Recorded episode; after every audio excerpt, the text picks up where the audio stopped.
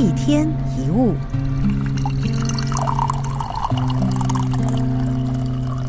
很多人逃脱不了不完美的纠缠，有时会让自己活得很累。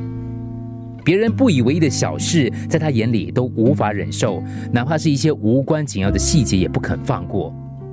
有这种所谓的完美个性的人，会影响周围的人，因为他们对人要求很高，很挑剔，很难搞，甚至是吹毛求疵。完美做过了头，反而比不完美更糟糕。当一个人标榜他凡事要做到十全十美的地步时，他的容身之处就只剩两个地方，一个是天堂，另一个是疯人院。为什么这么说呢？《纽约时报》曾经报道，曾经以完美主义者为对象的研究发现，这种完美主义的人在事情发展不如预期的时候，容易紧张失控，有罹患精神疾病的风险。一些看起来无关的精神疾病，像抑郁症、强迫症或成瘾的行为，可能都跟完美主义的性格是有关系的。有一位设计公司的老板对他的下属要求非常严格，一点错都不能犯，而且很凶。后来他因为失眠焦虑得了精神疾病，每天过得很辛苦。不过过了一阵子，他改变很多。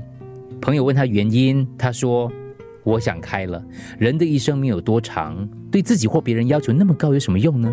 到头来也是做不好，生气的还是自己，所以决定饶了自己，日子好过多了，大家也轻松。你常常觉得日子很苦，是因为你要求太高，达不到标准固然痛苦，但是你的心往往会焦聚在挫败上，让你更痛苦。所以有位禅师就说了，真正解脱自在的就是。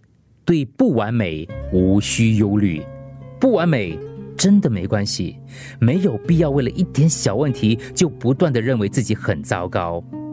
你想追求完美，却因为一点小瑕疵而不快乐，这反而是最大的不完美。一位大师曾经说过：当我们喜悦时，我们不寻求完美；一旦寻求完美，你就错失了喜悦的源头。放下完美，人生才会更美。一天一物，除了各大 podcast 平台，你也可以通过 SBH Radio App 或 UFM 一零零三 SG Slash Podcast 收听更多一天一物。